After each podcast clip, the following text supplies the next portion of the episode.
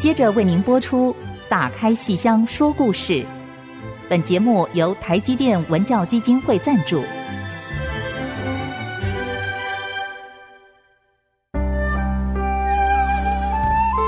打开戏箱子，看见台上的精彩一刻。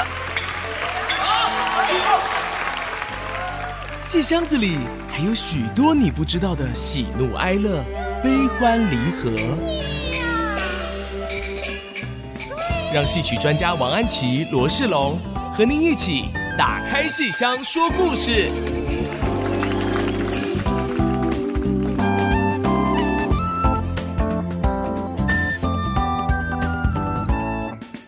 各位亲爱的听众朋友们，大家好，欢迎您再次收听 IC 之音 FM 九七点五，打开戏箱说故事节目，我是罗世龙，我是王安琪。本节目在每个星期五的晚上八点首播，星期天下午一点重播，要和您打开老戏箱，说说新故事。如果您是用 Podcast 平台收听的话，我们可以在各 Podcast 平台找到我们哦。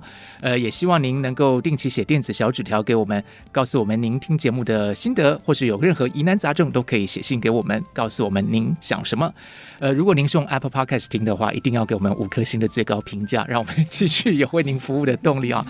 今天我们在录音室里，心情非常的雀跃啊，因为我们今天来了三位重量级的来宾，而且我们非常喜欢的编剧还有演员哈、来请三位老师来跟听众朋友们打声招呼吧。好，呃，听众朋友大家好，我是唐美云。呃，我先跟听众朋友打招呼，很开心又来上节目。那当然，我更开心的是可以见到安琪老师，也见到我们最帅的主持人 哦。所以呢，我们录音室里面呢非常非常热闹。那我第一个介绍，那在我右手边呢这一位呢，各位可以听他的声音就知道是谁。如果先不讲他是哪一位老师的话，这样。听众朋友们，大家好，我是唐文华。耶！哇，是那在唐老师的隔壁呢？呃，各位听众朋友，听听看，耶西亚马盖侯林哈。大家好，我是编剧陈建新。那么沉啊！他想要营造一个氛围，结果是卧龙 的氛围。哦，哎，安琪老师刚才把今天这个非常重要关键词讲出来哈。今天唐美云老师、唐文华老师还有陈建新啊新编来到我们节目，其实是要跟我们来谈一谈即将要演出的一出戏，叫做《卧龙》。嗯，还有一个副标题“永远的比日”。嗯，那个美云老师是怎么念的？卧龙，永远的彼日。哦，是是是，这谁想的？这是新编想的。这个是跟呃导演戴军芳我们一起讨论出来的，嗯、是、嗯、好特别哦！哎呦，我觉得今天特别兴奋，因为其实唐美云老师的戏啊，根本不用宣传，那个票房啊就是秒杀的，嗯、一天中午一开卖，哇，差不多就秒杀了。可是我们还是硬要把他们请来，而且一口气请来三位，这是呃长。我们的夙愿，真的非常喜欢唐美云老师，谢谢。然后文华老师，我们这个老朋友了，对 呀。嗯，最近演的比较少，所以我们在这边多聊聊。然后新编，我说我以前叫他阿新，现在一定要叫新编，要过两年要叫新爷。越编越好，真的是佩服，令人肃然起敬。是，我就从《光华之君》《冥游记》，然后到。卧龙两个字一出来，哇！我那时候就很想去问军方是什么叫卧龙，可是我觉得还是要有点道德，不要，不要。然后忍了很久很久以后，我才有一天才问他卧龙到底是什么，所以还是忍不住了，还是忍不住。可是那个时候已经快出来了，已经快要那个，你看我就等到那一刻啊。然后军方当然他惜墨如金，惜字如金，他根本不会讲几句话，只是他告诉我。对，是诸葛亮，是 是是，所以我们今天就没有办法请他来啊，因为 他必须要守密，这样。他很少曝光讲话，这样对他。我们这边不会曝光，我们只会曝声，对，所以应该还好，下次要请他来。对，哎，么两位谁演卧龙，谁演什么？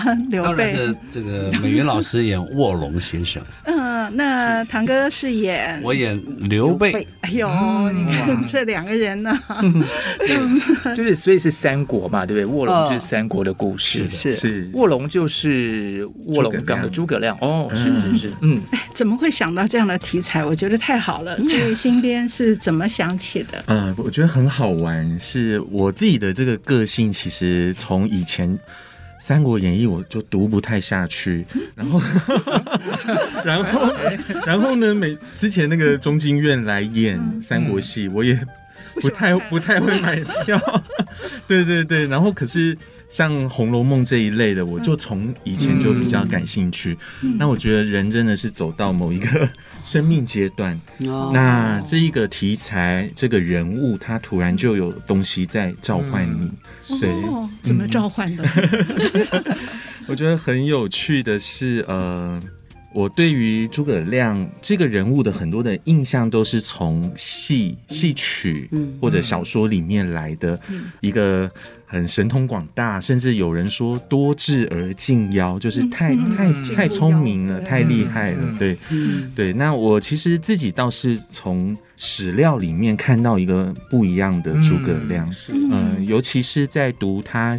的书信，嗯，他写给亲人、朋友，甚至写给自己的小孩的书信里面，嗯，看到了一个很重感情的一个卧龙先生。哦，嗯，所以是因此这样翻转了你对当时看这《三国演义》或是看三国戏的印象，是这个意思吗？呃，的确，以前高中的时候读《出师表》，嗯，对，那那时候其实年轻，你什么都不懂。你现在也不老啊。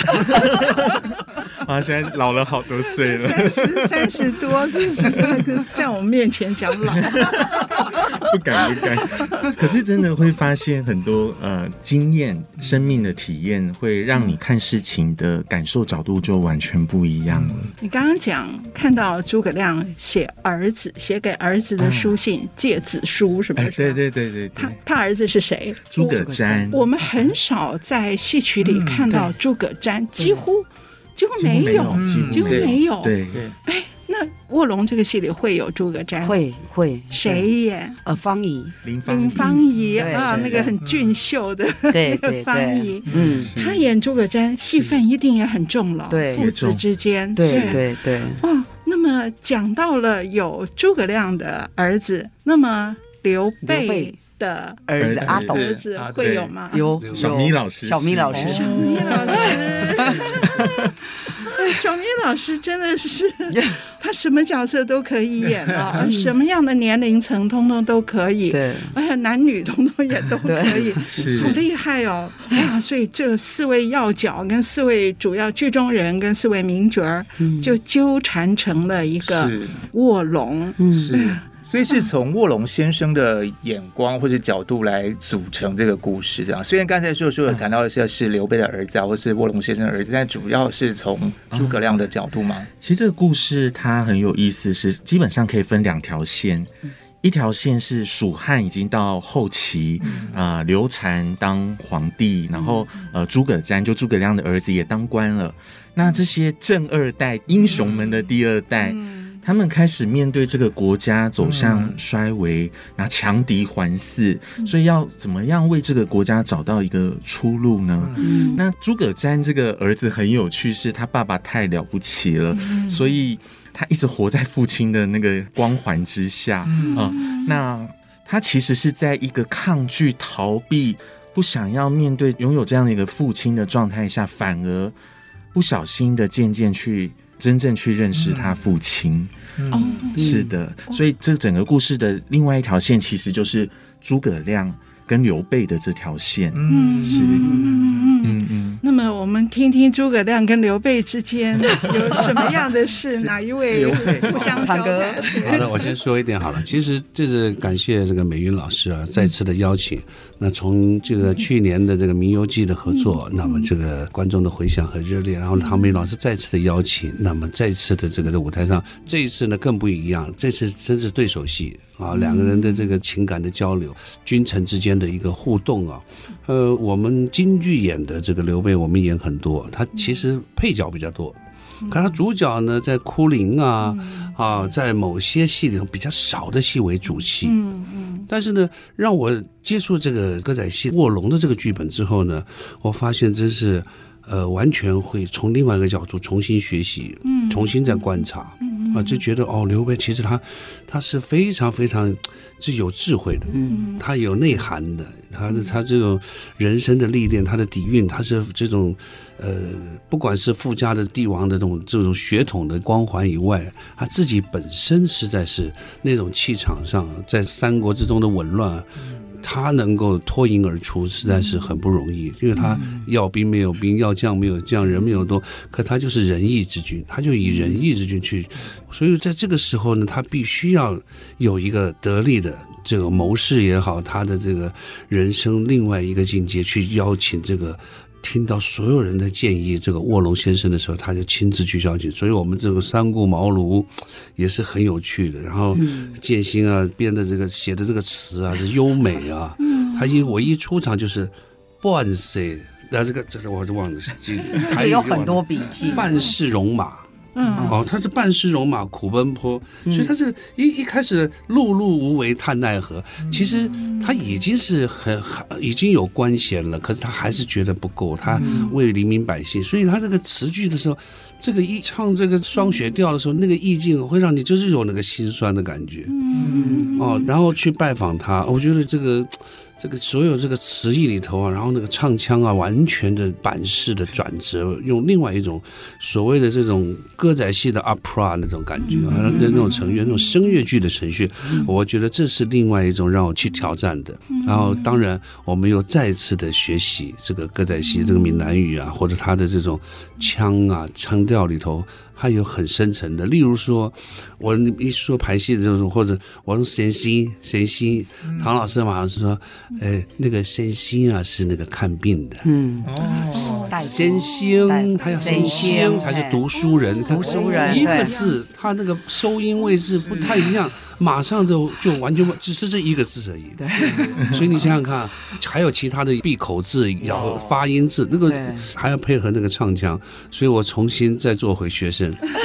在学习，感谢感谢，没有没有，最出色的学生，没有，堂哥很客气，对。对对，就是要要特别特别的感谢安琪老师，还有感谢国光剧团，就是感谢支持唐美云歌仔戏剧团，我喜欢你，谢谢谢谢，因为有安琪老师呃你们的支持，我们才可以再度的借到堂哥来跨界演出。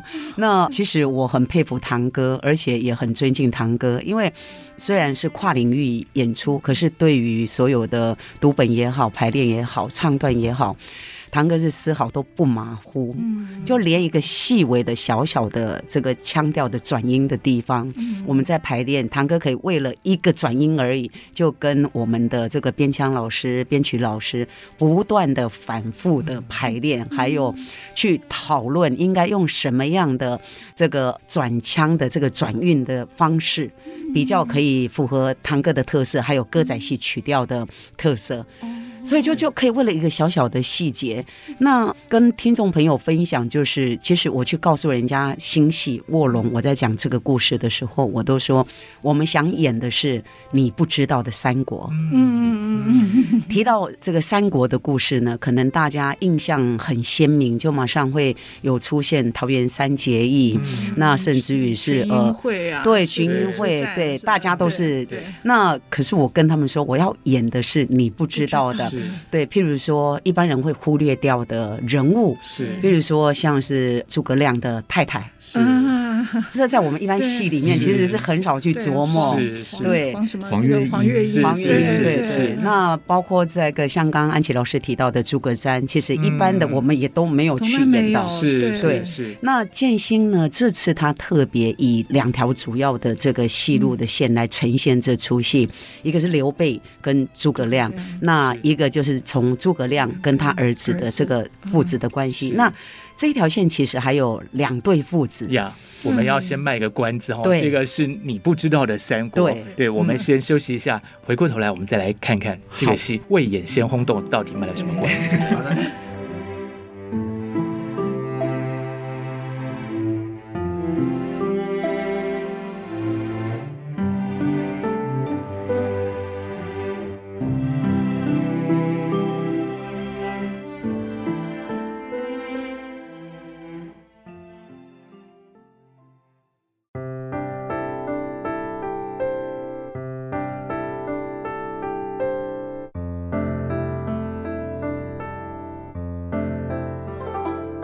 您现在收听的是《打开戏箱说故事》节目。今天我们邀请到唐美云老师、唐文华老师还有陈建新新编。哎，老师刚才讲说要叫星爷，星爷，不好意思，失敬了，失敬了。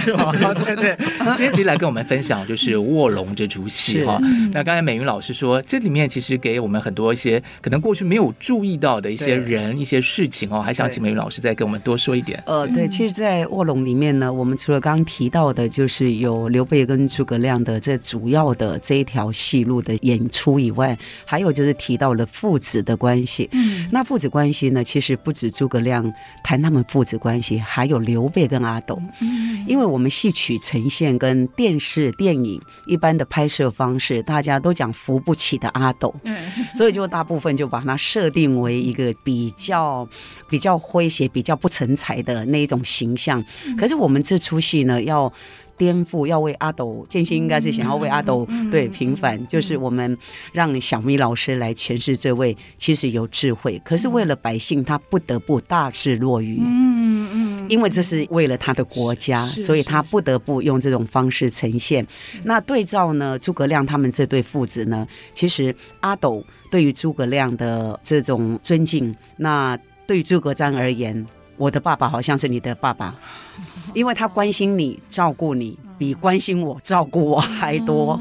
那其实是因为托孤，就是刘备托孤，他希望诸葛亮可以以一位就是相父来照顾，然后来辅佐他的江山。可是对于以父子亲情来说的话，总是诸葛瞻会觉得我的父亲没有尽到做父亲的责任，我的父亲好像是他比较像是你的父亲。他就是为国家尽忠，为了扶这个辅助刘备，可是照顾后代，他反而是照顾你，比照顾我更像是父子。所以，呃，在戏的琢磨点上面呢，可能跟一般观众朋友、听众朋友看的三国，我们切入说故事的点是完全不一样的。我们希望呃让大家可以更亲近的。更了解、更接近诸葛亮他的内心，还有他的真正的内在情感。那这个包括刘备。其实我们在记者会的时候啊，其实有一段那唱词，就是三顾茅庐的时候，第三次，呃，我们就。跟堂哥在对的时候，然后排的时候，我就后来发现，我说我终于懂了，为什么诸葛亮会愿意，他会愿意答应要跟随刘备。然后他们就为什么？我说因为刘备真的能言善道，他把所有的这个天下。对于天下苍生，还有对于所有的百姓的那一种，他就其实就已经呈现一位仁君、一位明君的气势。嗯，所以他当然可以打动诸葛亮，因为他其实内心也有为天下，其实也有。也有蓝图，他其实觉得这个天下太平，还有百姓安康，应该是他们希望的，所以两个人才能够真的就是哎一拍即合。他觉得说，对我应该是要跟着刘备，应该是要为天下苍生去谋福，为他们而战。所以呃，那段歌词里面，其实建新就把那段歌词写的让我们演员很容易进入。堂哥还记得哈？记得。他觉得你大去跟念姐，这个念哦，你用念进剧场让观众的感受。这个念很难念，你用唱呢？如果唱，可景热血反映在心胸，可曾可那这个君可曾热血翻涌在心胸？嗯，君可有梦想？盼望来完成。嗯，在黑暗乱世，处处是绝望惨境，只待我们为他们带来希望与光明。哦哦，啊，那第二段呢？就是你的这个，你与我携手到顶，就是一起一同作战，呃，攀上高峰巅峰。那么看我们的这个旌旗在人间飘扬。嗯嗯啊它不是在，它不是在某一个点上飘扬，它在人间飘扬。所以我就觉得，哎，我乍看好像不，哎，不对哦，这个气势会更不一样。你看我们的兄弟英勇豪壮，你看我们的百姓丰乐安康。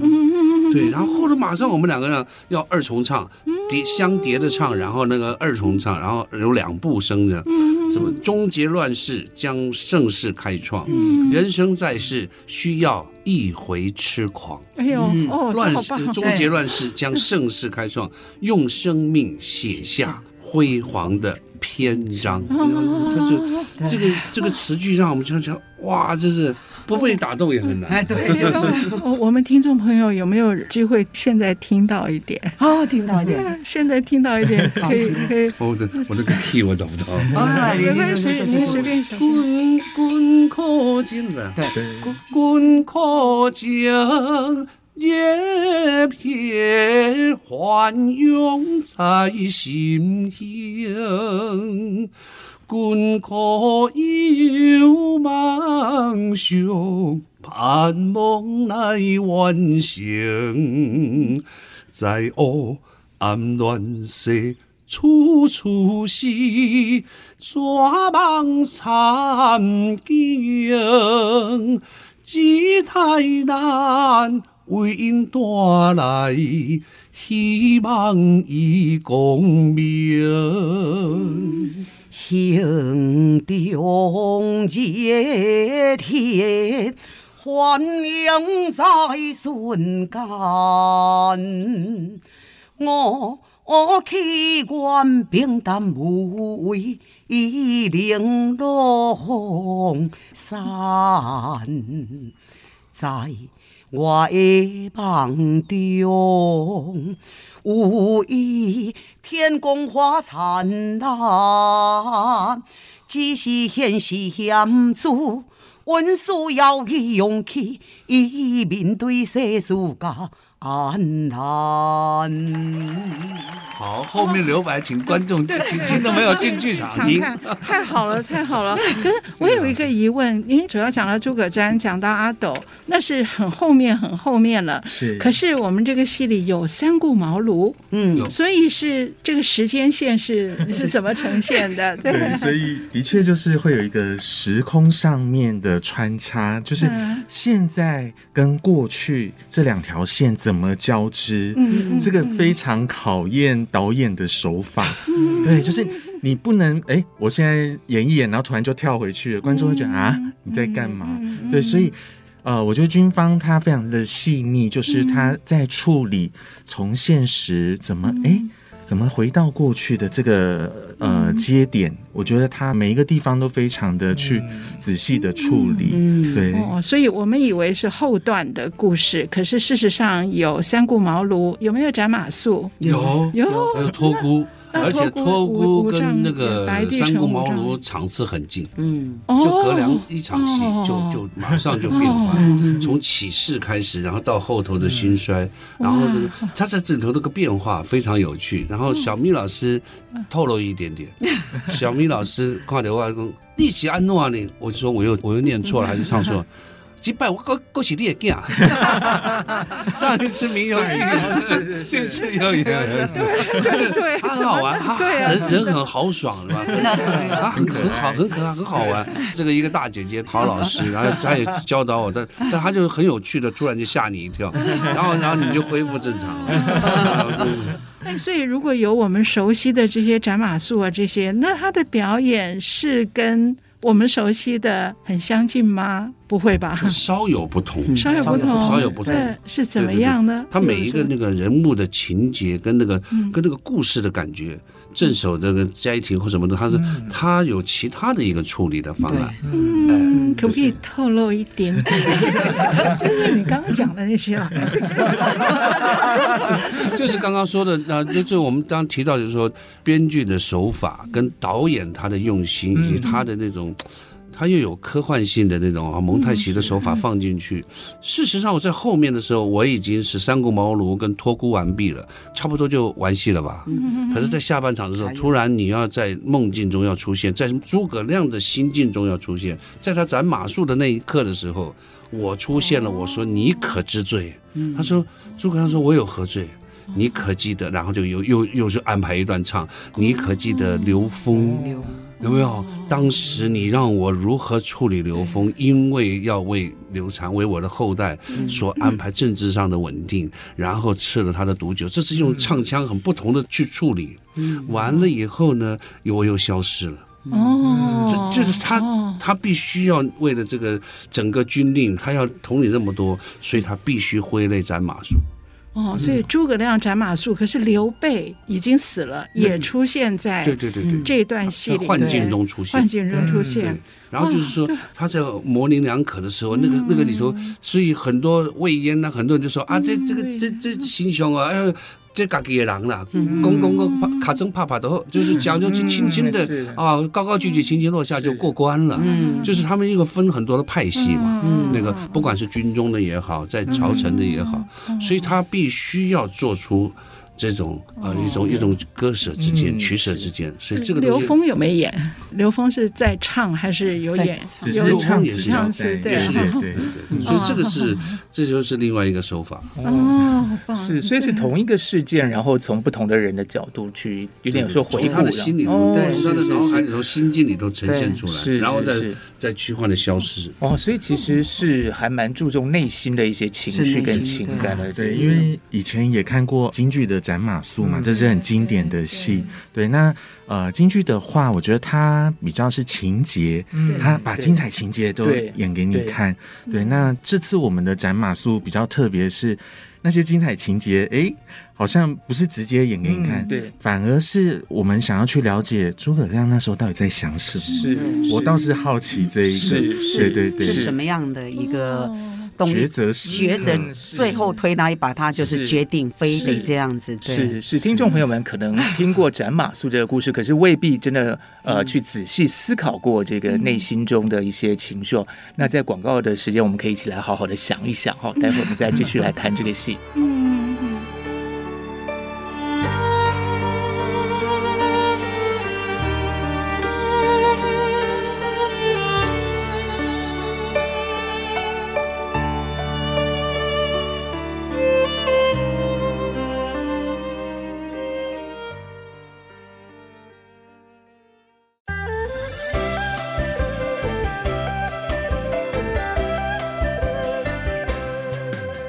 您现在收听的是《打开戏箱说故事》节目。今天我们跟大家谈的是《卧龙》这出戏哦。你们刚才讲的非常特别，是说像刘备啊，然后诸葛亮之间的一些情谊啊，很特别。其实我们听众朋友可能印象很深刻，因为以前安琪老师给我们介绍过传统戏里的这个龙凤呈祥。对对对，那刘备我们印象中就是像我们制作人说，他会把老婆那丢包，然后好像呃历史上最早的用这个染发剂，带着赵子龙。进洞房，对对对对，自己不敢进洞房，对，大家可能都记忆犹新。但是这出戏《卧龙》其实用一个很特别的角度，刚刚安琪老师说，这两个人之间那种很特殊的情谊，哈，这个以前我们这所有的戏曲里面，通通都没有演过，所以我觉得，我觉得唐团这次真的是一个大功德，哎，把我们的历史以及演绎小说做这么深入的一个诠释，所以。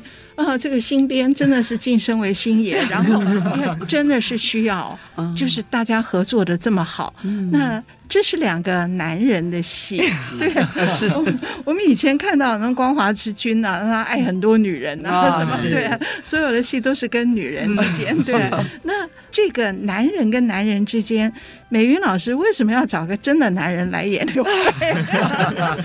呃，应该这么说，其实像我们传统戏里面，如果既定的戏码，我们熟悉的戏码，其实真的是有很多昆生是适合的。嗯、可是因为这次的故事呢，其实是建新他重重新编写、重新说故事，嗯、所以这位刘备呢，可能就会跟我们一般歌仔戏里面演的呃刘备的人物不太一样，嗯、所以。真的必须得要找一位像是堂哥这样子，是是最适合的。而且建新在写的时候，他在跟我讲这件事情的时候，其实他在下笔在写的时候，他其实脑海里就有堂哥，是哦，量身定做。对对对，所以是量身定做的。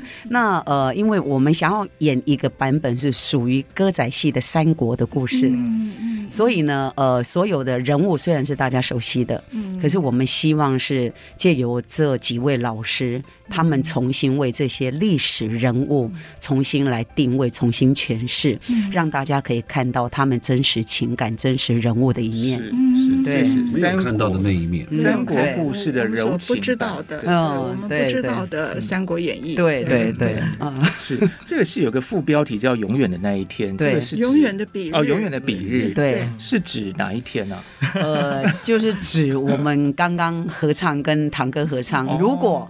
三顾茅庐，如果最后一次的会面如果没有那一天的话，嗯，可能刘备的他的这个历史，他的这可能就要改写了。嗯，那对于诸葛亮而言的话，他其实他的人生可能也是改写。如果没有那一日，嗯嗯，答应了，就是被他感动了，嗯，对，跟他共同携手打拼，对，为天下百姓打拼。嗯，那他的太太诸葛亮的太太同意吗？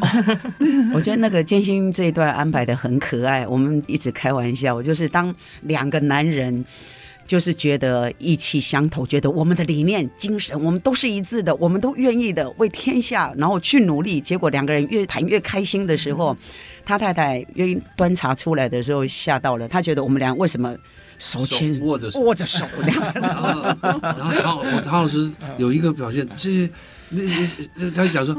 我稍微顾虑不？我说我还问他你有什么顾虑？哇，我秋天，我秋天，因为他握太紧了，握太紧了。他是一个这个闽南语就好，这个这种 这种里头的一个很很很有趣的一个笑点。对对对，就是哪个男人握了以后呢，突然就是情感释放的太 太那个了。你终于答应我了以后，你还有什么顾虑吗？我都可以向你保证，向你。我秋天啊，就是他这就这个这个词句写到那个时候，砰就给你跳出去，哦，实在是自己都会会心一笑。然后 然后秀莲老师秀莲秀莲姐看了也笑了，那就嗯。这就是就是同样的那个笑点，完全不一样的那个感觉，这个很有趣，很有人性，很有人性，对对对，也也很家常生活，是，对对对对，说不定在历史上的确就是这个样子啊，就是 是是是，对啊，就是我我非常需要你，我就需要你，哎，这个就感觉那个那个那个那个情感的投入，就是，哎，他就不能有任何一丝丝的那种犹豫，不一样的感觉，对，因为如果是。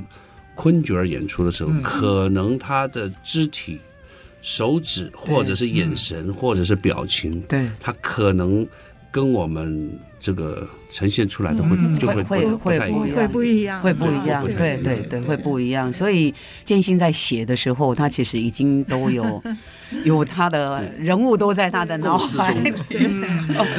不过显然也是上次《名游记》合作的太成功了，太好了，谢谢谢谢，所以很开心。谢谢谢谢。安琪老师，谢谢真好看。但是上次《名游记》是夫妻。啊，对，原来曾经是夫妻，曾经后来变公公跟媳妇，那个就更复杂。然后一起逃走的时候，还得拉他的手，对对对对，老老师记忆真好，拉我，我觉得好好玩，真的好好玩。对，而这个没有办法在现实生活中演出来，就全部在民游记广告里头，哎，才能告诉我。那 你们前面没看外秀，还那个那个那个台词，他们很顺就念出来了，我这巴拉巴拉巴拉巴拉要念好久。对，你为什么没看外秀？是你看你看的还辛苦病呀。所以上次是牵手，这次是握手握太久。其实没有握手，其实我们出场都没有握的，都没有握的。对，但是只是说那个时候的感觉，就是越聊越开越激动的时候就握住。对，但是这两场戏让大家印象深刻，是因为其实我注意到那个新编的手。非常的漂亮，对 不对？这是题外话，我觉得。是是，对对观察入微，对对对，就是一个写了这么好的剧本的人的手，然后这么漂亮，难怪写的剧本这么对。妙手写春秋，对，老师老师的文学造诣好高，我就讲不出这个。念的是曹操与杨修的诗，哎，信手拈来，信手。我想美云老师得到新编，得到阿星，真的是。这是太开心了！我刚刚啊，他说有九年了，有在唐团有九年，十五部戏。对，这您真是慧眼是是是这个天上的星辰呐！经过这个星光闪闪，太厉害了。但他很优秀哈，他现在都还这么年轻，当年才二十几岁。对，您就敢用他的剧本？呃，因因因为那个时候我第一次看到他的作品，他的剧本，他其实改了一个传统戏《大灯殿》。对，王宝钏的。王宝钏是一个很传统的戏。就我们的很传统，常常每都常唱过这出戏。后来我看到他的剧本，我发现他用他的思维，用他的方式重新编写传统戏，我就发现，哎。这个笑脸的金波赶快，对对对对对，那个是我店都能重新改变，对对对对，嗯，那对，所以我就发现，哎，他真的是有想法，而且他对传统戏重新去编写、塑造传统人物、传统戏的人物，他用一个新的观点、新的方式去塑造这些人物，我就发现。哎，这类笑脸呢，很有才华。对对对。对对对对。那哦，九年了，这么快了。哎，其实其实九年是指那个舞台的公演的剧本，不止不止九十十几年，其实超过十几十年的粉丝，没有。有粉丝转换的这个这个角色不断的在变换，这个才是真正难，这个不容易的。他真的是吃透了传统，他会唱昆曲啊，会啊会会会，他好几次，他歌仔戏也唱的很好。不是老师，他不是光会唱，他还要表演。对对对，所以整个演出，然后这个想法是最好的。哎，那你在写这个剧本的时候，会有把你自己投射到某个角色上吗？嗯，我们知道阿星对父亲，对于父亲那个真的是那个情感投入之深啊。嗯，我觉得很有趣的就是我以前写的，其实。比较常在写母亲，嗯，哎呀，我自己也觉得，就是在戏里面，因为我跟我妈非常的亲，嗯，那我跟我爸就是很有距离，嗯，所以其实我以前写戏，呃，反而很少去写我。就是写父亲，父亲过世那个时候，对，就是父亲过世后，其实慢慢的自己的人生道路在往前走，然后岁数一直增加，对，是是是，是个心境，对，然后这个这个抒发一下非常好，对呀，就是你呃，一来是你的生命在成长，然后再来是你在职场或者在呃生活当中，你遇到很多事情，那慢慢的你会去。想哎，爸爸在呃三十几岁的时候他在干嘛？四十几岁的时候他在干嘛？就是你会很好奇，嗯、所以很有趣的是他在的时候，我很少问他说：“哎，你以前当兵时候怎样啊？求学时候怎样？”反而是他走了之后，你很多是从别人的口中你去认识他。所以其实这出戏也是，就是诸葛瞻，嗯，他都是从别人的口中。嗯去慢慢的拼凑出父亲的形象，因为诸葛亮五十四岁的时候，五丈原他过世，嗯嗯、然后那时候诸葛瞻才八岁。哦，对对对，所以在故事当中，他听着别人口中的诸葛亮。然后慢慢的去认识父亲，知道父亲当年的不容易，嗯、对。对对，所以很很多也是跟自己的体验有关。他是很晚生的，好像是开始北伐的时候才是。对对对对，他一直都在几几几出其山，几出其山，他都出去，他的没有没有。他是个非常好的政治家，这个或者军事家，但是不是一个好的爸爸。对 啊，对对对，也也不能说不是好爸爸，就是可能他没有办法，他没有办法，没办法兼顾失职。一定会忽略的，这样想的真的非常好的。嗯，我觉得也是美云老师真的是人，而且当时我再回到《名游记》，您当时怎么会想到请堂哥？哎，堂哥，我讲一句话，您不要生气啊。我觉得《明游记》你的扮相哦，是在你京剧里面从来没有过的那么漂亮，那么帅，就是看《明游记》那个帅到我们都流口水。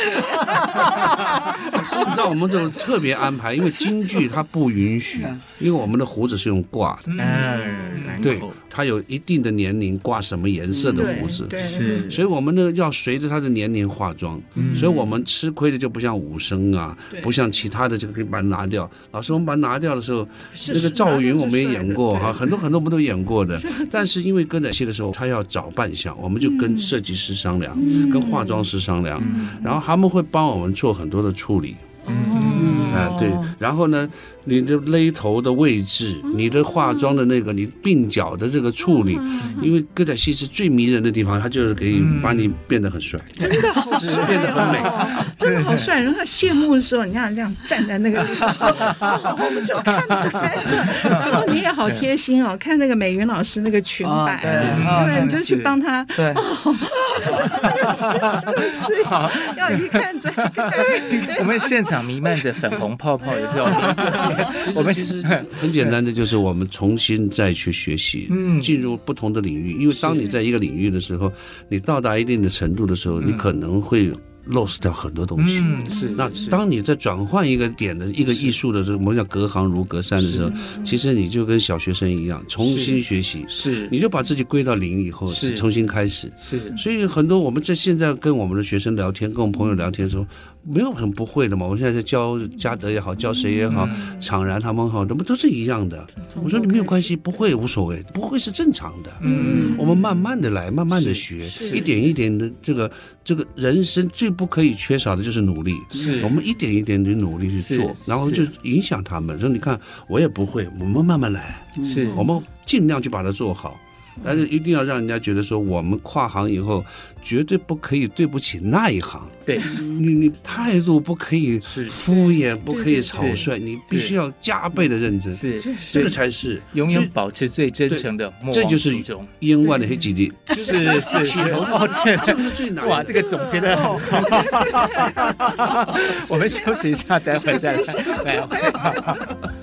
来，真的哇，好厉害，也好了一集的。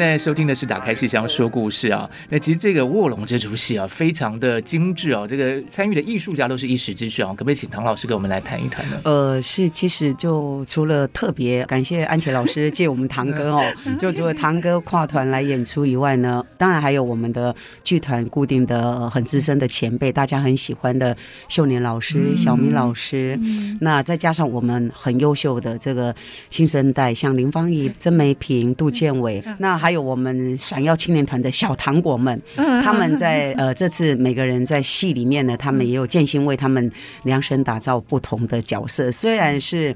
可能不是历史上大家知道的人物，可是他们在对于说故事是很重要的百姓歌队。嗯嗯嗯，对，很多故事从他们口中来告诉观众的。那有了这么多的演员参与以外呢，呃，我觉得制作团队是特别重要，设计老师，嗯，呃，感谢安琪老师哦，像军方导演，军方导演很细细心，很细腻，因为有他，然后建新的剧本就可以加分。呃，那除了这个以外呢，这个边腔 Polo 编曲是君达，嗯，对。那我最爱的合作的老师们，像舞台设计 Sammy 老师，影像设计呃易胜老师，然后灯光 Leo。那呃还有一个比较特别的，这次的服装设计是邀请侯孝贤导演御用的服装设计师。黄维英，对黄威英老师。哦，我真的很感谢黄老师，他这次呢，他为了。他就跟我们开了几次的会，后来呢，他就先出图，就给我们看看。就是他看完剧本以后，他本来以为三国是他印象中他以前拍过的电影的那种感觉，后来他看完剧本以后，他就发现怎么这么浪漫呢？他说这么浪漫的三国的故事，所以他觉得对于。角色的定妆的造型，他觉得应该是有别于以往，所以他就画图给我们的时候，我们开会，我们看了好几张图，我们都舍不得删掉他任何一套服装，虽然每一套服装都很贵，可是我们都觉得对角色而言是加分的。所以呢，呃，那天他们就问我一个问题，他说：“哇。”服装设计这么多套的服装，他说每一套都很漂亮。我说对，我应该是跟建新讲的吧。我说。就光是只有服装，大概就是用掉了我的制作费一半，超过一半，值得，值得，对，值得，对。那所以呢，我们现在呢，除了这个景的整个设计，就再搭配上黄老师的服装，加上易胜老师的影像，还有特别的灯光，因为他们那天其实开了很多次技术会议，就是影像跟灯光师，还有舞台设计老师，呃，舞台不断的在修改，在修整，所以我看到他们做出来的模型，然后看到。黄老师的服装设计，我就脑海里就有每一位角色的影的的那个形象形象就在舞台上，所以我就心里想，对，真的想要制作一出。大家不知道的三国的故事，而且是浪漫三国，是浪漫三国，所以呢，吃为你痴狂，所以呢，希望可以让观众朋友走进剧场的时候，从视觉、听觉上可以有耳目一新的感觉，而且会让大家觉得惊艳。不管是从故事也好，还是从演员的呈现也好，就希望是一场很棒的艺术飨宴。对，一定一定，谢谢。那个《金锁记》也是请黄文英老师设计的，对，对，他好棒哦，他好棒哦，真的，我就记得那个三爷，然后七巧穿的那身绿，那种绿色谁敢用啊？对，哦，他就很厉害，真的，那真的这是不一样的三国，这么浪漫，如果没有没有在服装视觉上呈现出来的话，会又落入一个老的一个窠臼跟城市里面，对对，从里到外都给大家耳目一新的感觉，是是是，对，嗯，是，哎呀，所以我就要再说一次。唐美云老师的新戏，我们 根本不需要宣传。对，但是即使如此，我们还是要讲一下日期。对，我们还是要讲六月二十九号到七月二号在台北国家戏剧院的演出。四天，四天，四天。呃呃，六月二十九是礼拜四，对对，礼拜四，礼拜四。看完以后，大家一定非常舍不得，一直想要回到永远的那一天，重新的回味。对，一直在回味这个戏哈。我相信大家一定会觉得非常的。满足的，所以对我们来讲，看这出戏的那一天，就是我们一生永远的比日。是是是，对，绝对是哈。太好了，今天非常高兴邀请到唐美云老师、唐文华老师还有陈建新老师一起到我们节目里。你讲的不清楚，唐美云老师、唐文华老师、陈建新。陈建鑫，你讲的舌头打结。对对对，对，因为我是已经整个就是非常投入的。对啊，太开心了。是是是是，那 打开信箱说故事，今天非常感谢您的收听，我是罗世龙，我是王安琪，我是唐美云，我是唐文华，我是陈建新。好，我们下次再见，拜拜，再见，拜拜，谢谢，谢谢，谢谢。